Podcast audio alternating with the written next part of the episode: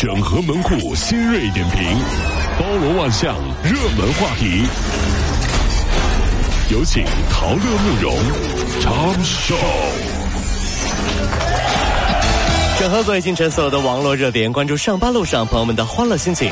这里是陶乐慕容加速度之痛秀。蝉联几届出境游冠军的中国游客呢，表现依旧是不俗的。为了讨好最重要的 VIP，各国呢更是给出了超国民的待遇。景点搭着，还有学中文接入支付宝。据统计呢，现在全球呢已经有八十个机场接入了支付宝退税，给中国游客省下不少钱。网友就说了，这是在赤裸裸的骗我出国呀。呃，以前出国我们是各种比划啊，这恨自己不懂英文，对方不明白自己要买什么，对不对？对。现在出国呢是对方是各种比划，恨自己不懂中文，我们不明白就什么都不买了。no no，就啊就就 good，very good，you know，you know，不要走，不要走，恨不得说。对呀，你看到没？这这，我觉得未来可以这样哈，我们出国旅游呢，就是呃，我们推出一个服务，就是我们到国外去啊，啊推出教外国商场营业员一句中文，商品打八折优惠活动。不管啥时候都这么说。You know Chinese 啊、y o u don't know Chinese？OK，、哎，教你学 Chinese 啊。商品打八折。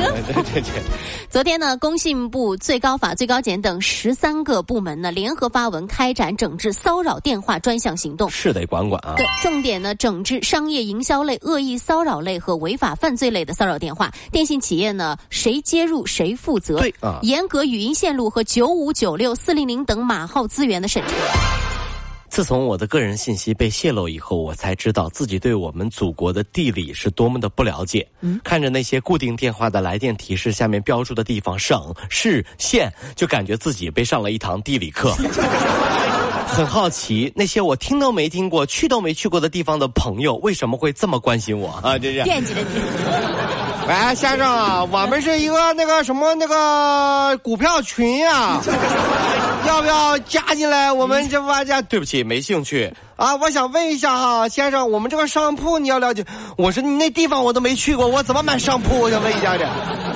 包括人保、平安等九家主要保险公司呢，正式明确将从八月一号起呢，执行新的商业车险手续费率。哎呦啊手续费率呢在调整中下降，实际支付的保费呢将会增加。以报价两千块钱的商业车险来计算，调整前呢支付大概是一千两百块钱，调整之后呢将不低于一千六百块钱。另外呢，新车商业车险调整为八折。加了好多微信群啊，总有朋友呢私下里加我。为啥呀？这个时候呢，千万不要以为啊，是因为你的表情包发的有多个性啊，嗯分享的视频有多幽默呀。其实对方加你只是想问你一句，要不要买一份保险？很拼命的。哎哎，你是我是群里的，我是群里的，找我有事儿吗？这个朋友呗这个朋友买个保险了。近日呢，珠海的陈女士呢发现家中部分贵重的首饰丢失了有啊。儿子小陈呢很快就承认是他偷走拿去典当了。长能耐了你还？小陈就说了，嗯平时的零用钱呢每个月就六百，不够花呀。哎呦他同学也是拿家里的东西去当，嗨，哎，这学样来的。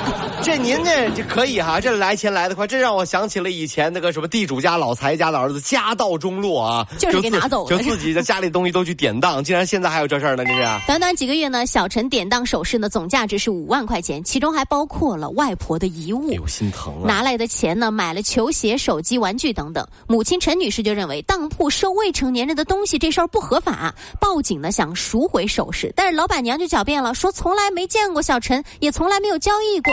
目前呢，警方正在调查这事儿。现在当老公的压力还是很大的，嗯特别是藏私房钱的老公，特别是当有一天妈妈和儿子说找到你爸的私房钱，妈妈给你返点百分之五十以后，儿子知道吗？儿子知道吗？在家里面，你别卖妈妈的首饰，卖这卖那的，你把你爸盯点儿牢，什么都有了，知道不？百分之五十到，真是你，你要只要但凡在家里发现你爸藏私房钱，我告诉你，我给你百分之五十的返点。一千块返你五百，五千块返你两千五知道不啊？啊，到处去搜了，开始快点找去吧。这时候儿子肯就是突然间想到了一种生狼狗，冲过去。